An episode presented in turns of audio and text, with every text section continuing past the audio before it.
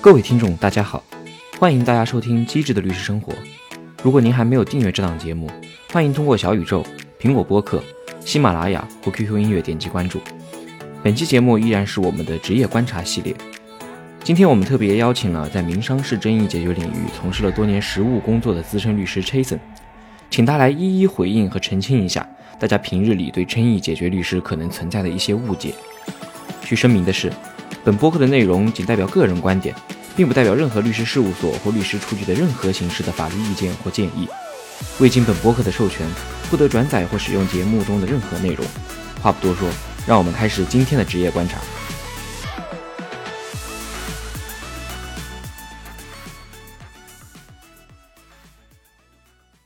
嗯，大家好，我毕业于北大法学院，啊，毕业后就在北京的某家律师事务所从事民商事领域的争议解决业务，今年是工作的第五年了。欢迎 Chasen 啊，嗯，说实话，我当时没有选择诉讼行业，而选择做非诉律师呢，一个最大的担忧就是担心诉讼行业的对抗性很强啊，呃，说白了就是可能吵架比较多，然后自己也吵不过别人，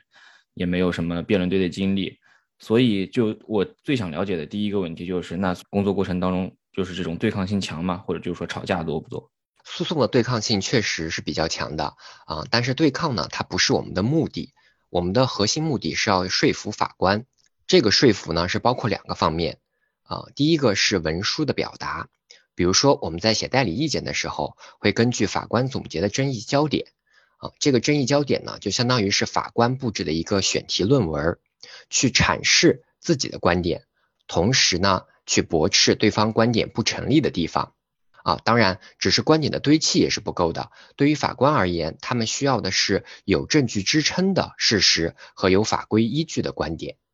哎，那您刚刚提到的有证据支撑的事实这个说法，我还是很感兴趣的。那什么样的事实才能在这个法庭或者争议解决过程中算是有证据支撑呢？这来源是因为我曾经听到一位。诉讼律师在某个讲座或者公开场合发表过这样的观点，说法庭上打官司一半时间，呃，甚至更多的时间是在打证据。那这个在您接触到的民事诉讼争议解决中，确实是这样的情况吗？嗯，确实是如此。呃，我觉得可以这样理解。嗯，咱们在诉讼过程中表达的每一句话，除了法律的适用和事实的推理这样不需要证据来证明的内容以外，其他的内容呢，都是要有证据的。比如说，啊，我在某年某月某日，啊，双方签了合同，啊，那就需要有双方签署的合同作为证据。假如对方对此持有异议的话，啊，我们可以同时准备一下合同是在什么地方签订的，是谁准备的合同模板，当时在场的人都有谁等等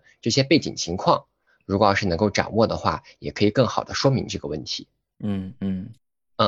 嗯，然后那我再接着说，就是关于文书表达这方面该怎么样去这一块。对，嗯，好的文书呢，就是应当能够帮助法官快速的理清双方争议的核心问题，也能够呢在法官决定采纳其中一方观点的时候，直接进行摘录引用，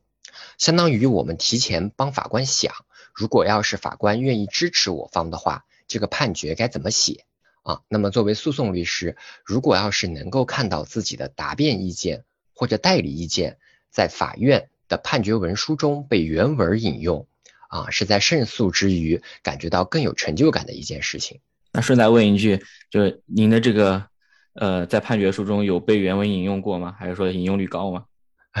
啊，有过，有过，但是这个确实是比较少见。呃，因为法官他可能还是会呃喜欢自己写判决，你的那个内容呢，他可能会借鉴。但是有的案件中还真的是出现过，就是把我们的答辩意见或者代理意见直接引用的这种情况。OK，那还是得看法官特点。对，是的。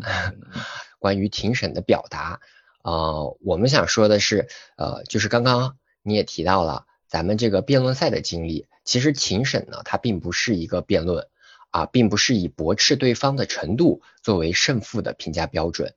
庭审的核心还是在于我们刚刚说到的说服法官。只不过呢，说服法官的工作之一就包括预防对手用自己的观点把法官带跑。因此，在庭审活动中呢，我们对于对方的观点并不倾向于立刻的反驳，而是仔细听取之后，关注其反应的本质。然后回到自己的论证体系基础上。呃，举个例子吧，比如说被告当庭不认可某份基础合同的效力，认为这份合同并非本人签署啊，认为这份合同并非本人签的。那么我们立刻就回应说，这是你签的字儿，笔迹都是一样的，其实并没有太大的意义。毕竟法官也可以通过肉眼自己看出来。如果要是法官并没有立刻要求我们对此进行说明的话，那我们可以考虑在辩论阶段结合整体交易的情况来进行说明。比如说，我们可以说，不论对方是否签署了合同，他已经以实际的行为。实际的履行行为表示了对合同的认可，嗯，那么双方已经达成了合意，这样的话，这个合同就是已经成立并且生效了的。嗯，哎，刚刚您提到啊，就是说服法官的工作之一，就包括您提到说预防对手用自己的观点把法官带跑。那其实我这么理解可不可以？反过来说，在特定情形下。比如说，当前事实背景对我方的当事人不太有利，那代跑法官是不是也是某种程度上你要去呃努力推进的一个工作呢？呃呃，刚刚说的这个代跑啊是要打引号的啊，毕竟立场不同，我们的观点自然就是相悖的。OK 啊，那么反过来说，我们在面对就是事实不利于我方当事人的时候啊，我们应该是在法律允许的范围内去最大程度的维护当事人的利益。啊，比如说，我们当事人虽然是欠债了啊，那么欠债还钱天经地义，那么我们作为债务人的代理律师，就可以去考虑法律特别规定的，比如说借贷合同的效力、借款利率的标准等等这些问题来去进行论述。嗯，所以跟常规的这种直觉不一样的，就是说，呃，法院的对抗性是以说服法官为目的的。所以这是我听下来的一个，呃，和常规大家可能有的一些误解，可能并非呃你赢我赢啊，还是还是说要以说服法官为一个目的来算是打赢了。对，是这个意思。对，嗯，这里其实我也很想分享一下，其实我在飞速领域的一些经历吧。之我刚刚提到了，我没有选择诉讼行业是有点担心这个对抗性，但其实我接触了飞速领域过后，其实也意识到飞速也并不是。毫无对抗性了，特别在很多并购交易当中，它的对抗性也非常之强了。而且相比刚刚的诉讼，更加接近于双方吵架的一个状态啊！就我之前参加过的一些并购项目，真的就是说天天跟交易对家和对家律师吵架吧。因为，呃，交易大部分都是说在民事法律下的这个双方合意的约定范畴。那其实对于一些呃商业上的考量或者一些法律条文的这个呃合同条文的约定啊。它其实大部分都是在法律允许的范围之下的，那多多少少就是吵出来一点是一点，也不会说有一个法官在那儿啊给你明辨是非和说谁对谁错。所以这也是我想通过这个播客，嗯，跟大家分享的一下，就是很多情况下飞速它的对抗性也非常之强啊。因为在不管是法学院出来的同学，还是日常的这些呃社会大众吧，对于诉讼律师的印象其实很大程度上来源于美剧、英剧，特别是美剧吧。比较好看的那些呃场景，那现实中的这些诉讼律师和这些影视化的作品当中有一些不同的。呃，没错，确实还是会存在一些差异的。呃，我印象最深的其实并不是美剧里面那些风度翩翩的律师，而是在日剧有一个叫做《胜者即是正义》的一个日剧，里面有一位就 Legal High 就是那个，哎，对，就是 Legal High，对，是的，啊。有一位古美门律师啊，他是享有百分之一百的胜诉率啊，本身呢又比较毒舌，然后同时也很有才啊，非常具有个人特色，所以说呃，这个是我印象比较深刻的。哎，这里有一个我就是困惑我许久的一个问题，什么叫这个胜诉啊？因为我直观的就是感觉，因为庭审结果在很多时候并非单纯的输赢的二元结果论啊。这也其实就是会影响这个胜诉率的统计啊。我举个例子，比如说我方当事人被起诉后主张要还钱一万块，这本身就是一个我方很不好打的一个官司，但是在我们的这个积极努力下，争取到了只用还七千块了。那这种情况下，其实我觉得还是可以当做胜诉啊，因为大概率你是要还一万块的，但是我帮你争取到了这个少还三千块。但是你又从法院上判决来看呢，他确确实实又是判给原告。呃，大部分的这个诉讼请求得以成立啊。所以就在争议解决的圈子内，这种胜诉率是怎么计算的呢？是不是就是说对从自己有利的这种解释角度去计算？嗯，我明白了。其实这个是取决于客户在最初委托时候的要求，因为现在可能呃大多数会采取一个风险代理收费的模式，那么最后的这个诉讼结果往往也和律师的利益相关，所以呢，当事人和律师都会倾向于事先明确约定好这个什么叫做胜诉，或者说是支付风险代理律师费的一个条件。那么如果当事人这边比较严格的话，啊，比如说我们之前有一个作为被告的案件，客户就明确要求胜诉的风险代理律师费的支付条件为全部免除客户的赔偿责任，在这种条件下，他们才会支付风险代理律师费。那么这就属于一个比较严格的一个胜诉的一个要求，但是也有比较宽松的，比如说呃有的债呃我们作为债权人，只要是能够诉讼得到回款，那么就可以视为胜诉。并且会按照相应的比例来支付风险代理律师费哦，所以其实还是要看你跟客户的法律服务协议当中是怎么约定的。就是说，你约定为了这个算算赢，那就是算赢了。对，是这个意思。因为胜诉与否的判断其实是要靠当事人来判断的，当事人满意了就是胜诉。OK，那回到你刚刚提到的这个李狗嗨啊，那难道现实中我我觉得李狗嗨可是一个极度被。呃，影视化甚至就是偏向话剧的这种非常夸张的呈现方式啊。那现实当中，我觉得应该也跟古美门这种特别极端的例子还是有一些区别吧。对，是的，我这边其实呃有两个感觉吧，两个差异吧。第一个就是诉讼律师的庭审表达，嗯，还是要口语化，并且要注意表达的语速啊。由于目前审判人员的案件量非常大。法官在开庭的时候不一定会对案件的材料像律师一样熟悉。假如像古美门律师一样用非常复杂的语句或者非常快的语速去表达的话，不仅法官难以理解，书记员可能也没有办法准确的去记录。嗯，还有就是，确实我跟这个诉讼团队合作的一些项目当中，经常帮他们做 PPT 啊，用他们这种争议解决圈内的就黑话，就是说这叫诉讼可视化。啊，对对对，呃，这样的话也可以方便法官理解我们在口头表达的时候跟上我们的思路啊。当然，在做这个诉讼可视化的时候，在开庭前的时候，最好还是跟书记员提前说明一下，让书记员提前准备一下投影器材之类的，这就相当于是一个实物上的操作问题了。那么第二个差异呢，就是我认为现实中庭审活动并不会说太多煽情的表达。啊，影视剧中为了表达影视作品的内涵，往往会借律师之口把一些高大上或者很动人心弦的台词说出来，看起来很爽很酷。而现实中的律师工作状态并不是这样，咬文嚼字、审慎表达的成分更多。比如，啊，诉讼律师都会表达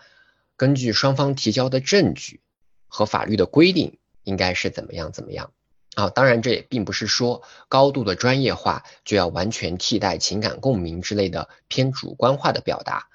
但是这个时候，我们需要注意的是，共情和煽情是两码事儿。我个人感觉，在一些特殊类型的案件，以及法官也在摸索自由裁量限度的案件中，比如说涉及公共利益和个人利益平相平衡的问题时，使用共情往往可以取得比较好的效果。但是，即便律师要进行情感表达，也应当采取理性的措辞，通过事实描述等途径，相对克制的去传递个人的情感，而不是像古美门律师一样，呃，不停的进行价值观方面的输出。这点我完全赞同啊，就是律师或者法律人工作群体的一个特点啊，就是不能被情绪影响太多。嗯，比如当时在上法理课的时候，这个朱素律老师的某个观点就给我留下过很深的印象。意思就是说，嗯，法律人要时刻保持冷酷的一个状态，但这个冷酷呢，并不是冷漠的意思。冷酷其实更多的是要需要你时刻保持冷静理性的头脑吧。结合我最近对律师圈的观察，似乎大家有时候会觉得非诉业务比较高端，因为很多交易律师。都经常穿的西装西装革履，然后头发又梳得很油很亮，而诉讼业务似乎在中国背景的这种大环境下，给人感觉会比较接地气。这一点不清楚，是站在诉讼律师的角度会是怎样看待呢？呃，首先我从着装服饰这块先来回应一下吧。就是诉讼律师如果要是穿的像非诉律师那样，一般来说是去见客户的场合，肯定会穿的西装笔挺的。啊，那么去见法官的场合，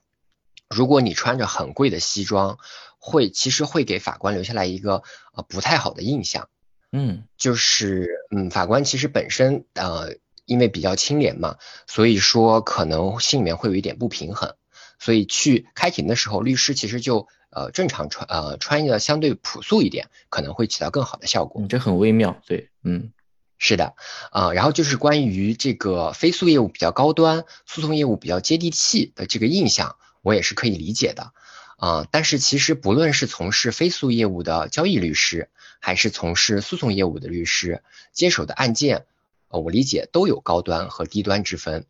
就比如说，我想一个飞速的大客户，如果遇到一点法律事务上的小麻烦，即便这个业务并不高端，那么飞速律师一般也不会拒之门外吧？嗯，确实是这样啊。所以我觉我也一直在思考，律师行业在讨论何为高端业务、何为低端业务的时候，其实很大程度上都是在讨论你手上的客户是否高端，比如是不是世界五百强，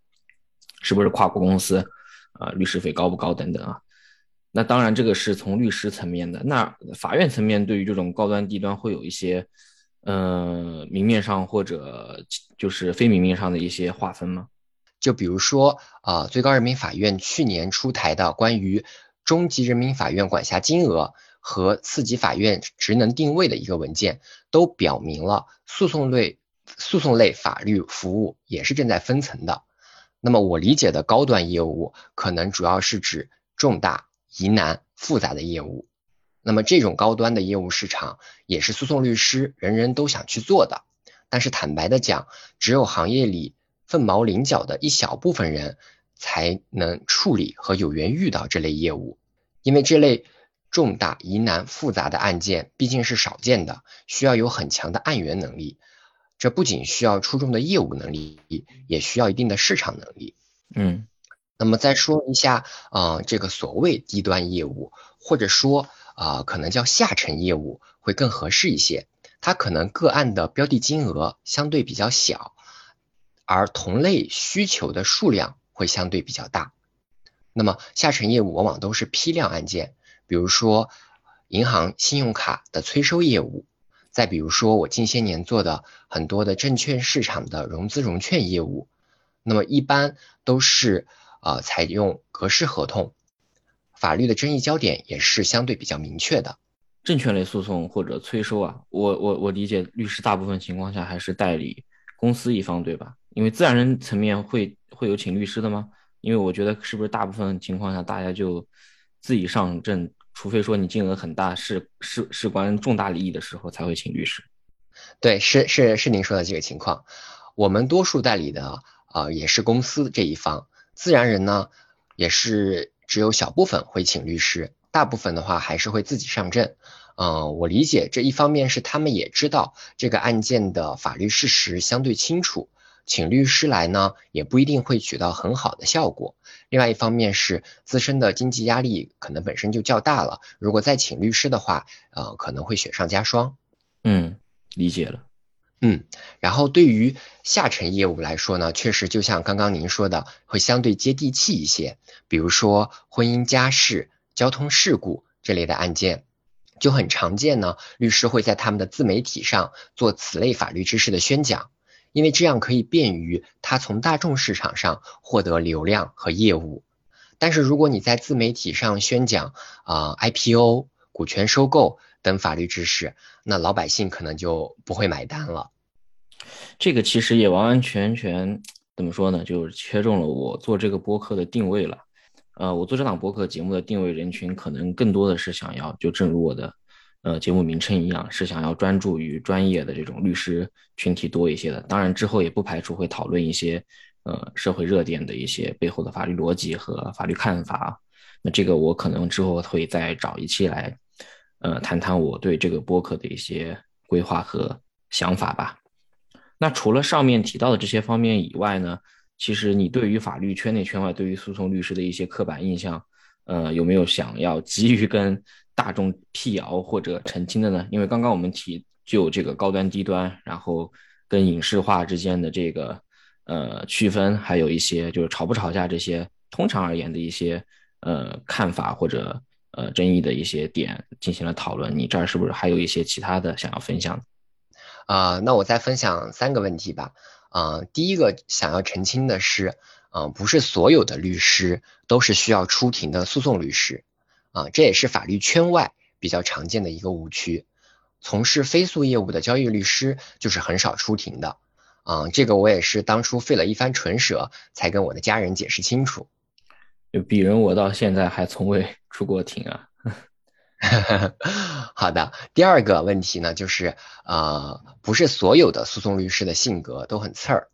就有的诉讼律师呢，就属于呃平静温和，不喜不喜欢与人发生争执或者冲突的。所以，诉讼律师虽然通常会置身于矛盾的漩涡中心，直面怨气和争执，但是毕竟我们只是代理人，而非直接的利益冲突方，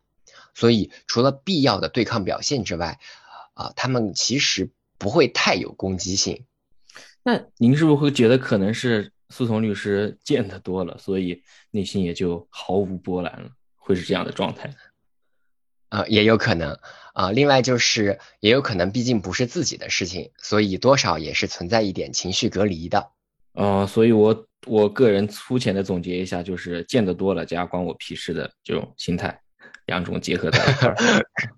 可以这样理解。OK OK，那你们会遇到一些白嫖吗？因为我觉得就是诉讼律师可能是被白嫖比较多的日常生活中。啊，这也其实是我想说的这个想澄清的一个问题，就是啊，白嫖呢虽然讨厌，但是这确实是一种增强信念和积累经验的方式。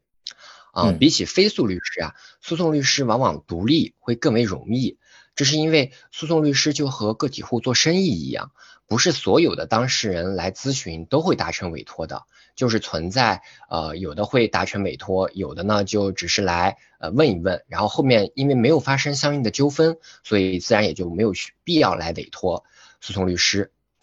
那么由于大众对于律师处理事务的普遍认知，基本上都是在呃争议解决这块的业务中，所以身边的亲朋好友。如果遇到法律咨询的话，往往也是在争议解决业务的范畴内，比如说啊劳动纠纷、人身损害、民间借贷等等啊。那在这个时候呢，就可以培养自己直面客户的能力，同时呢，也可以通过帮助别人切实解决问题，来获得更强的职业成就感和满足感。那你被身边的亲戚朋友白嫖多吗？就是我在法学院读书的时候。其实很多亲戚会来问问这问那，但现在工作过后反而没有了。可能我觉得就是亲戚们也会觉得我这样一个远在北京的非诉律师，其实对于他们解决问题也没有太大卵用了，所以他们也就不问了。那你这边就现在还被亲戚朋友问的多吗？呃，目前也还是有的，但是也不算太多。我理解可能是咱们呃都正式工作以后，大家也都知道。彼此的时间非常宝贵，所以可能客观上的时候还是会呃能不麻烦就不麻烦了。嗯，还有可能就在爸妈这个层面会帮我们挡掉一些。我我是这么觉得。哎，对，是的，是的，是的。嗯嗯嗯。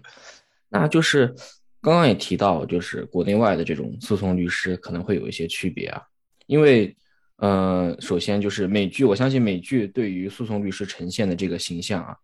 呃，多多少少还是跟他们的法律服务市场。呃，关系更为紧密的，再还有再就在比如普通法系，往往会比如英国、香港会分为大律师，就是出庭的大律师和做交易类型的这种事务律师进行资质和业务的划分。但就国内的诉讼行业，因此呢，就是给人感觉有时候会有一些鱼龙混杂的一种情况。就这一点，不知道您是怎么看待？呃，就是刚刚提到的这个问题啊，呃。出庭大律师和事务律师在普通法系确实是存在完全不同的职业发展路径的。那么，想成为出庭大律师的学生会侧重于司法判例以及诉讼法方面的知识学习，而未来想成为事务律师的学生呢，则往往侧重于商法、公司法、合同法等实体法的学习。嗯。但是我国大陆呢，并未并未采用这种划分。也就是说，呃，作为一名律师，你既可以选择出庭，也可以选择做非诉律师。啊，我理解，这是因为在我国啊，有些相对贫穷偏远的地区，一个小镇能有一名律师都实属难得。所以，如果限制了律师的职业范围的话，可能是不太符合国情的。嗯嗯，但是我也理解，律师的专业化是对律师服务水平更高的要求。也是市场发展的一个趋势，嗯，就比如我们平时在投标的时候，很多客户会明确提出要求提供与需求业务相类似的业绩，比如说客户是一个融资租赁公司，而我们此前并未有处理融资租赁合同纠纷的业绩的话，那么很有可能会被客户质疑我们的专业程度，进而落选。这一点我完全赞同啊，就是将非诉跟诉讼业务的划分。开来其实未必适合当下我国的国情啊，就比如说在中国，你刚刚提到的一些偏远地区，呃，不管是万金油律师也好，还是说赤脚医生也好，就是在当地一定是发挥着非常重要的作用，也是呃地方运转中所不可或缺的。但反过来说呢，就是对诉讼律师进行官方的划分，比如香港、英国，它确确实实在这个。法律的市场的发展程度和社会经济的发展程度，和当下中国面上来看，还是有一定区别的。对，是这样的。然后，至于您刚刚提到的诉讼业务会呈现出鱼龙混杂的这个局面呀，和诉讼业务本身可能需要相对广泛的知识和系统的理论知识作为基础，也有一定的关系。啊，比如说一个做婚姻案件的律师，他如果不懂合同法，不懂房地产的法律，不懂股权和公司法，不懂保险相关法律知识，那么很有可能他的这个婚姻家事的案件和相关的业务都没有办法开展下去。啊，再加上诉讼律师独立之后，往往是有案件就做，啊，久而久之，市场上的诉讼律师就都变成万金油律师了。嗯，但据我观察，其实越高端的业务，其实。越专业，因为越高端的业务，客户愿意拿更大的这个资金投入来进行某项这个法律工作，所以他就需要遴选过程当中一定要挑最懂、最会这块领域的律师来处理他的这个事儿，所以投标中也就会需要提供大量的这个类似的案例和业绩来证明你在这个细分领域的熟练程度和专业程度吧。就还是拿医生来类比，就比如那些上了年纪的那种有名气的专家教授。他可能在到这个职业生涯的中后期，也就专门的去做某一类特定的手术了。嗯，对。然后就是对，然后就是之下之前也跟不少争议解决的朋友聊过，就很多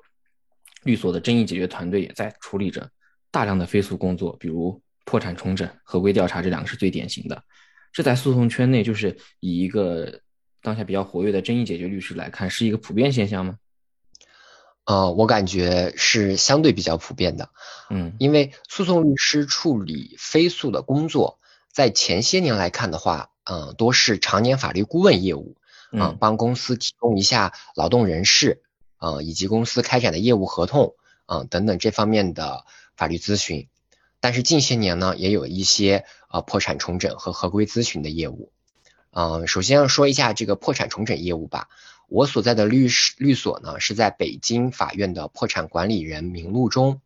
所以有一些小公司的破产重整案件，法院会采取随机摇号确定的方式。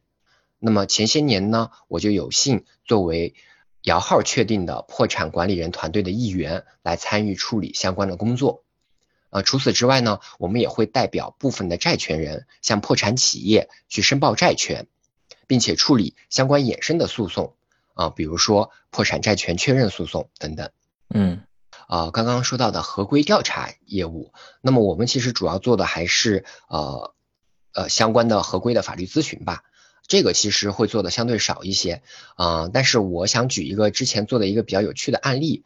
就是我们的客户呢是我老板的一个朋友创办的公司，嗯，他旗这个公司旗下有一个交友 APP。啊，曾经和一些会员发生过诉讼，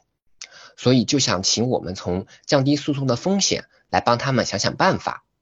那么在这个服务过程中呢，就可能涉及到一些比较细节的法律问题，包括附条件的赠与、反不正当竞争、广告、啊专利、个人信息保护等等多方面领域的法律问题。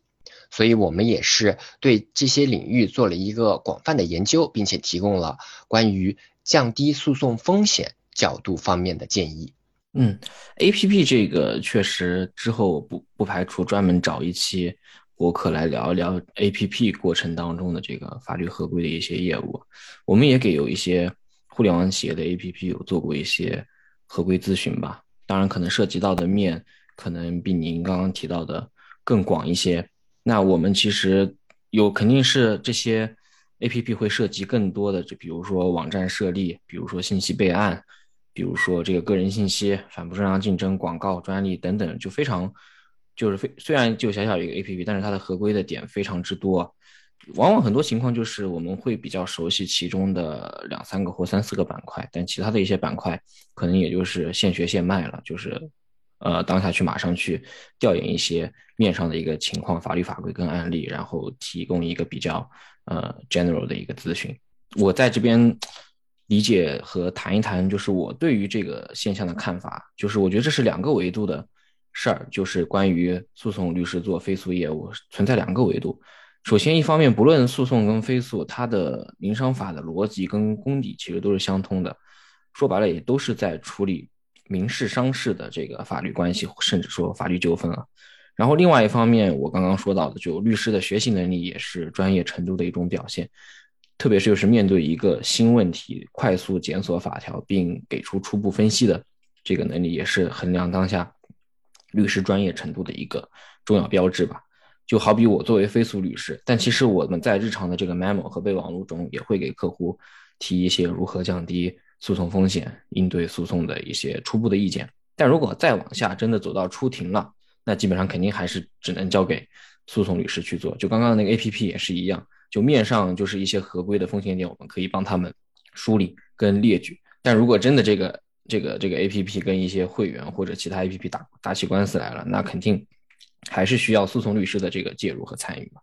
嗯，很多思考未来方向的法律工作者啊，其实多多少少会担心进入了诉讼团队以后会去被迫处理一些所谓鸡毛蒜皮的小事儿。在这里我要澄清一下，我并不是意思说这些鸡毛蒜皮的小事儿是。没有意义的，只是说，呃，会有一些杂事儿吧。他的事情数量比较多，然后比较繁杂，然后肯定也会涉及到和很多不易沟通的当事人来掰扯。呃，你有遇到过这样的情况吗？那如果遇到了，在心态跟工作上又是如何处理会比较恰当？呃，遇到不易沟通的当事人，这种情况实在是非常的常见。呃，通常而言，呃，我们所其实也比较少的去接受自然人客户的诉讼委托。但是，即便我们代理的是公司这一方，遇到的对方当事人也很有可能是一位自然人，而这些自然人在面对自己利害相关的事情的时候，沟通起来就需要讲究技巧了。与人沟通，其实在各行各业真的都是学问吧。嗯，大部分情况我们要面对我们的客户就需要客气一点，但有的时候也要把握好度吧。我觉得太过客气未必是在所有场合都合适的。特别是当涉及专业领域的原则的时候，我觉得就可能不应该有和客户有太多商量的余地啊。那在沟通层面有什么就是例子和一些思路来分享分享吗？嗯嗯，就拿我此前处理的批量的融资融券交易纠纷案件来说，啊，这类案件呢法律关系相对简单，说白了就是当事人借证券公司的钱去炒股。那么他们的案情一般都是高度雷同的。庭审结束后呢，法官基本上对该类判决的结果也没有太大的悬念。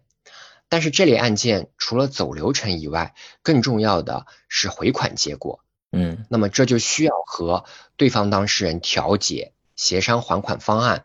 双方去定好了方案之后，再通过呃诉前调解、诉中调解。或者执行和解等方式来确定下来，所以对于这类案件起关键作用的还是要靠谈判技巧。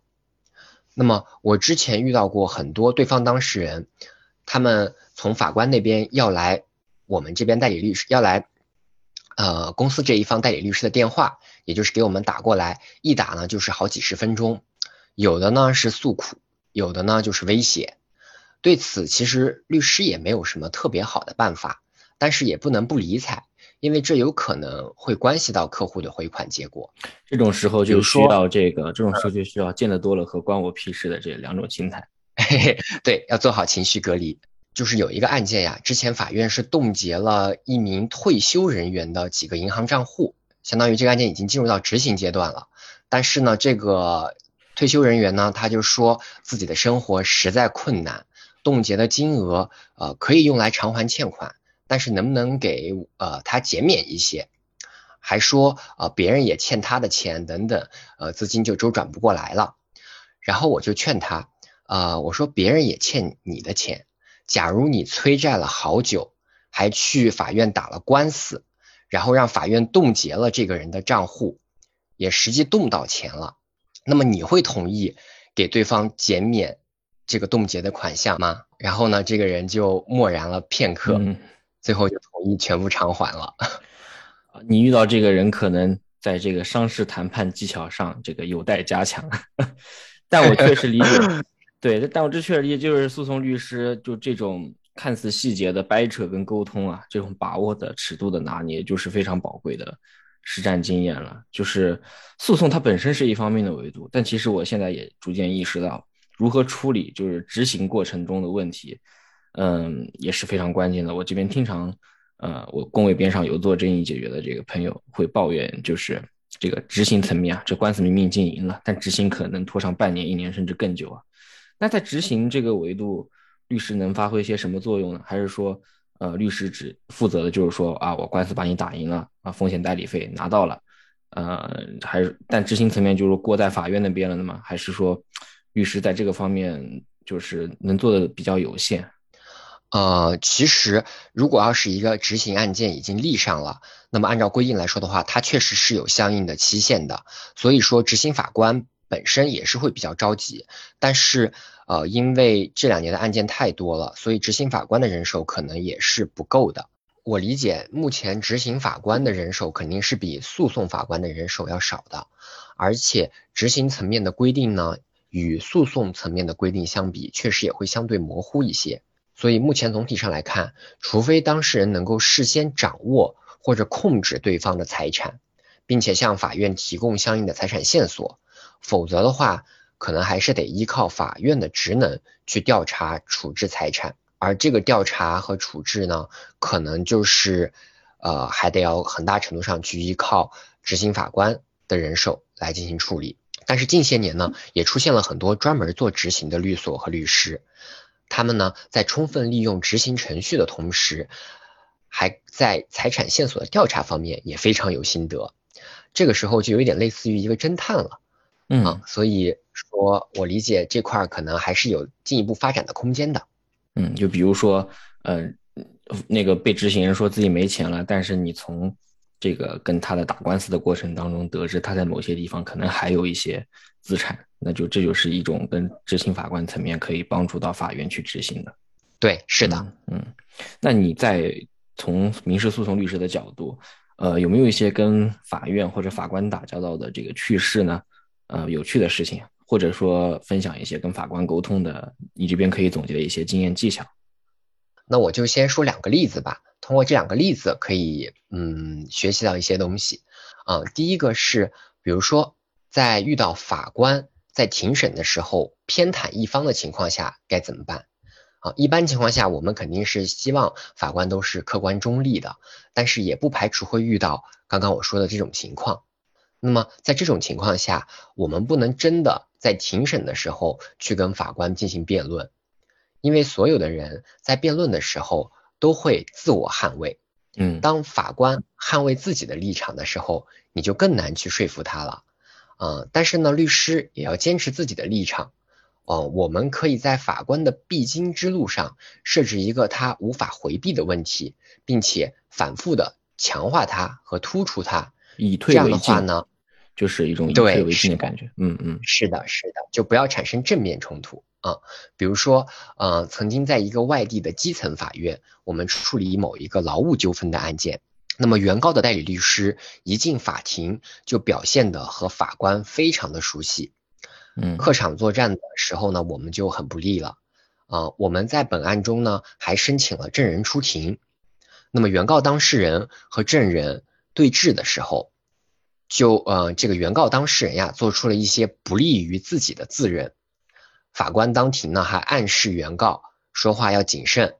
并且呃对于相关的不利的自认呢，并没有在笔录中进行记录。嗯，不过呢，我们在这个案件中不可避免的会涉及到一个法律问题，就是是否构成表见代理。嗯，那么我们作为被告的代理人，即便法官没有问，或者故意问一些呃大量的对我们不利的事实，但是我们也要坚持反复的去强调表见代理的构成要件，因为这个法律问题是法官在写判决书的时候必须解决的一个问题。嗯，那么我们在充分的表示了我方的观点，说明了本案并不能构成表见代理的这种情况下。啊，法官呢虽然没有在庭审上直接的认同我方的观点，但是庭审结束后没多久，法官可能也会觉得原告这边实在是告不上我们，就劝说原告撤诉了。嗯，嗯，这就是一个比较呃关于法官在庭审的时候偏袒一方的情况下，我们该怎么处理的一个呃比较好的一个例子吧。还是说就是不能硬刚了？对，是这个意思。嗯嗯。再比如说，呃，如果要是法官，他经常会问，就是他在总结完争议焦点的时候说，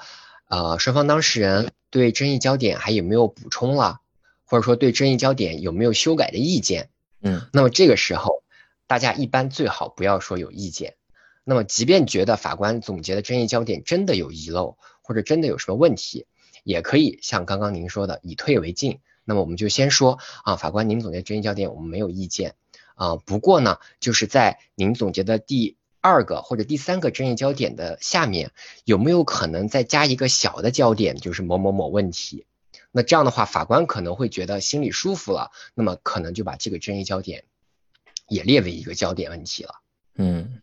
这都是很有用的经验。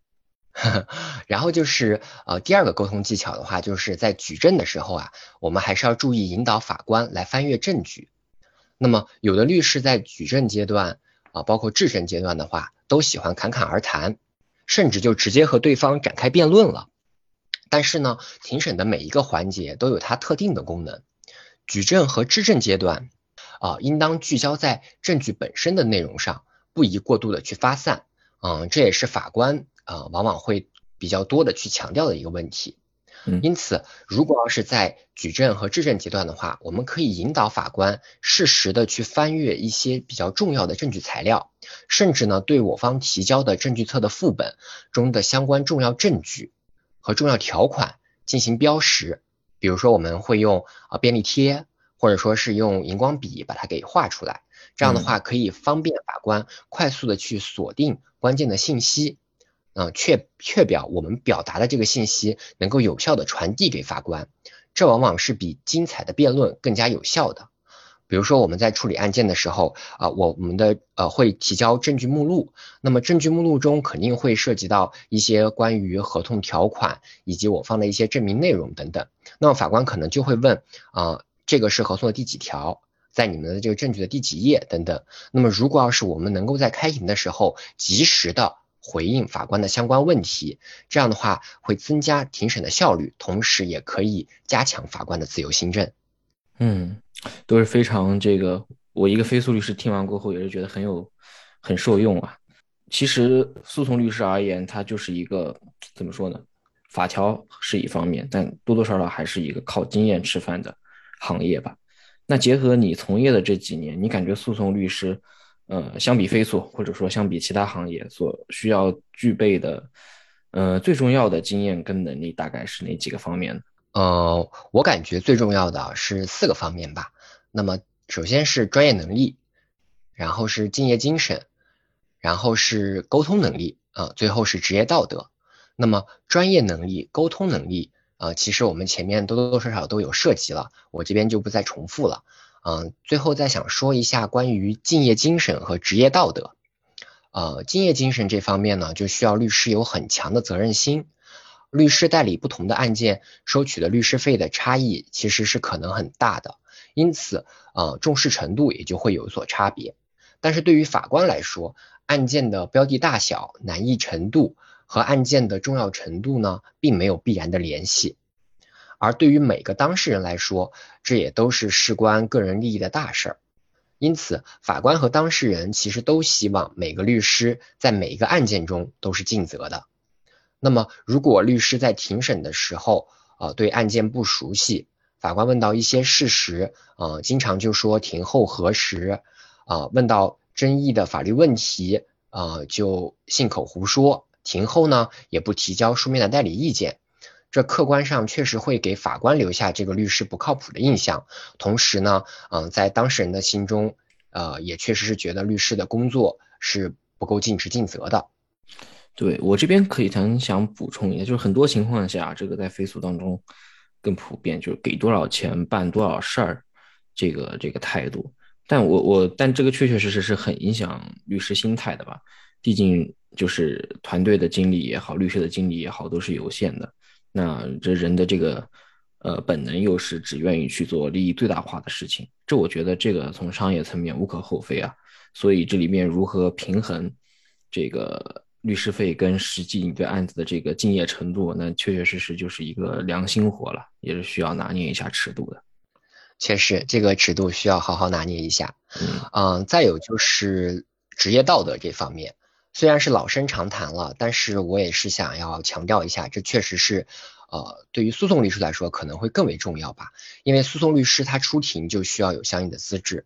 啊，所以说律师执业证。是诉讼律师的立身之本。如果要是我们违背了职业道德，甚至违背了职业纪律啊，那么不仅仅会影响到客户和法官对我们的评价，甚至会威胁到自己未来的职业发展。呃，最常见的就是诉讼律师不能做利益冲突的事情，比如说，呃，我这边代理了原告，然后同时呢，我还收受了被告的好处，然后去做一些呃出卖自己当事人利益的事情，那肯定是不不被允许的。嗯，利冲这个对，就我们每一个项目的这个立案，它都在所内要做做这个利冲查询啊，但其实利冲查询背后的一些大的逻辑大家都懂嘛，就是不能。既吃原告又吃被告的，但其实，嗯，很多时候貌似就是每个所对于，甚至就是说每个团队吧，对于利益冲突的这个把握，其实多多少少也有一些主观的判断在里面啊。这也是个挺好的话题，之后不妨可以找一些其他同学一块儿来聊一聊的。最后再畅想一下未来吧，就是说，呃，你作为一个职业多年的这个诉讼律师，那对于诉讼行业或者这个大一点来讲，就是争议解决的未来会。抱有一个什么样的期待呢？就是特别是这两年啊，就近年来，呃，高校法学院的圈子里面，其实多多少少肯那肯定是非诉律师要比诉讼律师的数量多很多的，这也是一方面。行业它本身是一个特点是一方面，但另外一方面，可能非诉的，就如刚刚提到的非诉给人带来的一种高端的感觉和大家对于对抗性的一种天然的害怕，嗯，可能会导致啊，就是。感觉诉讼一直有一点被非诉在这个面上压着的这种感觉，这类情况就是不知道你是不是有这样的感受啊？或者说你觉得未来还是会持续下去吗？嗯，在我当时毕业的时候，这种感觉是比较深的，嗯，但是我感觉影响诉讼业务和非诉业务的选择呢，确实还是要分为个人喜好和待遇条件这两方面来看的判断。那么从个人喜好上来说。诉讼律师就像是考古队员，或者说是侦探，要从过去的线索中去啊拣选鉴别。那么非诉律师就更像是预言家，或者说是设计师，对未来交易呢进行一个预设。呃，同时，呃，诉讼业务由于是直接面对的法官和仲裁机构，那么他的能力会侧重于偏法律，而。飞速业务的核心呢，实际上是为了商业服务，其能力的侧重呢是对于商业目的和安排的理解，所以在做选择的时候，正确的评价自己的喜好偏向是很关键的。对，完全同意啊，就是我确确实实感觉对飞速律师而言，它是更偏商业理解更为重要的。那其实飞速跟诉讼在待遇上，你觉得是否有什么区别啊？嗯，从待遇条件上来说。啊，飞速业务呢，通常是可以持续进行的，啊，往往呢可以为合伙人带来呃稳定的收入来源，而且通常而言，啊，律师对于飞速业务的上手速度会比较快，啊，较短时间呢就可以成为独当一面的啊飞速律师，那么自然也就值得更加优厚的待遇。但是诉讼业务呢，往往具有偶然性。合伙人和想要独立的诉讼律师都会面临比较大的案源压力。那么，公司制的诉讼律师虽然没有案源压力，但是在前期的待遇上和非诉律师相比，也确实会逊色一些。嗯，不过呃，也是不乏有通过非风险代理获得高额律师费的优秀的诉讼律师的。当您有了解到，就您其实是非诉团队跟诉讼团队都有参与过一些实习的。那您能就是简单分享一下，你当时就决定没有去飞速，而呃抛弃飞速去选择诉讼的一个呃内心是基于什么样的一个理由呢？能简单的分享分享？呃，其实那我觉得还是偏向于个人喜好这方面，嗯，因为呃在当时来看的话，待遇条件上来说，呃诉讼律师肯定是不如非诉律师的，呃，但是呃我确实是更想就是发挥自己在。法学院里所学到的关于法律知识的特长，然后同时呢，可能对呃这个客户的商业服务这块不是特别感兴趣，所以说还是选择了啊诉讼律师的这个业务方向。给我的感觉吧，就是通过我职业的这些呃经验来看啊，我觉得非诉跟诉讼多多少少都面临着各自的一些困境吧。确实承认，非诉律师在某些基础的工作环节上上手是比较快的。但是对于复杂交易和复杂流程的处理，还是需要挺长的一个时间去积累，才可以说独当一面吧。就上一期其实我们职业观察系列谈到的这港股 IPO 业务，呃，其实就是从全局的一个视角去带大家感受一下飞速律师的一些复杂和难处吧。此外呢，就是飞速律师，我感觉他是更需要团队作战的，因为大量的琐碎工作很难由三四个人就完成。但其实据我观察，诉讼团队可能合伙人带着两三个律师，就是可以小规模作战，就就挺常见的了。即便是一个打到呃高院或者最高院的一个案子，可能也确确实实他在人手的这个数量要求上是不如飞速来的多的。那飞速它一个大的竞调或者并购，那所需要的人手可能都要超过十人的项目也比比皆是。呃，收入这一块呢？我这边的听到的说法和感觉呢，就起步它确确实实，呃，飞速的平均水平可能要比诉讼好赚一些吧。但其实到最后，我觉得就是最赚钱的还是诉讼律师吧，毕竟有一个风险代理的环节在里面，就是这个风险代理是很难通过就是律师时间收费的这个小时费率来叠加能赶得上的。那当然，这都是说是说白了都是听君一席话的一些。观点了，其实不管你诉讼也好，非诉也罢，你做的厉害了，其实干啥都是可以赚点钱的。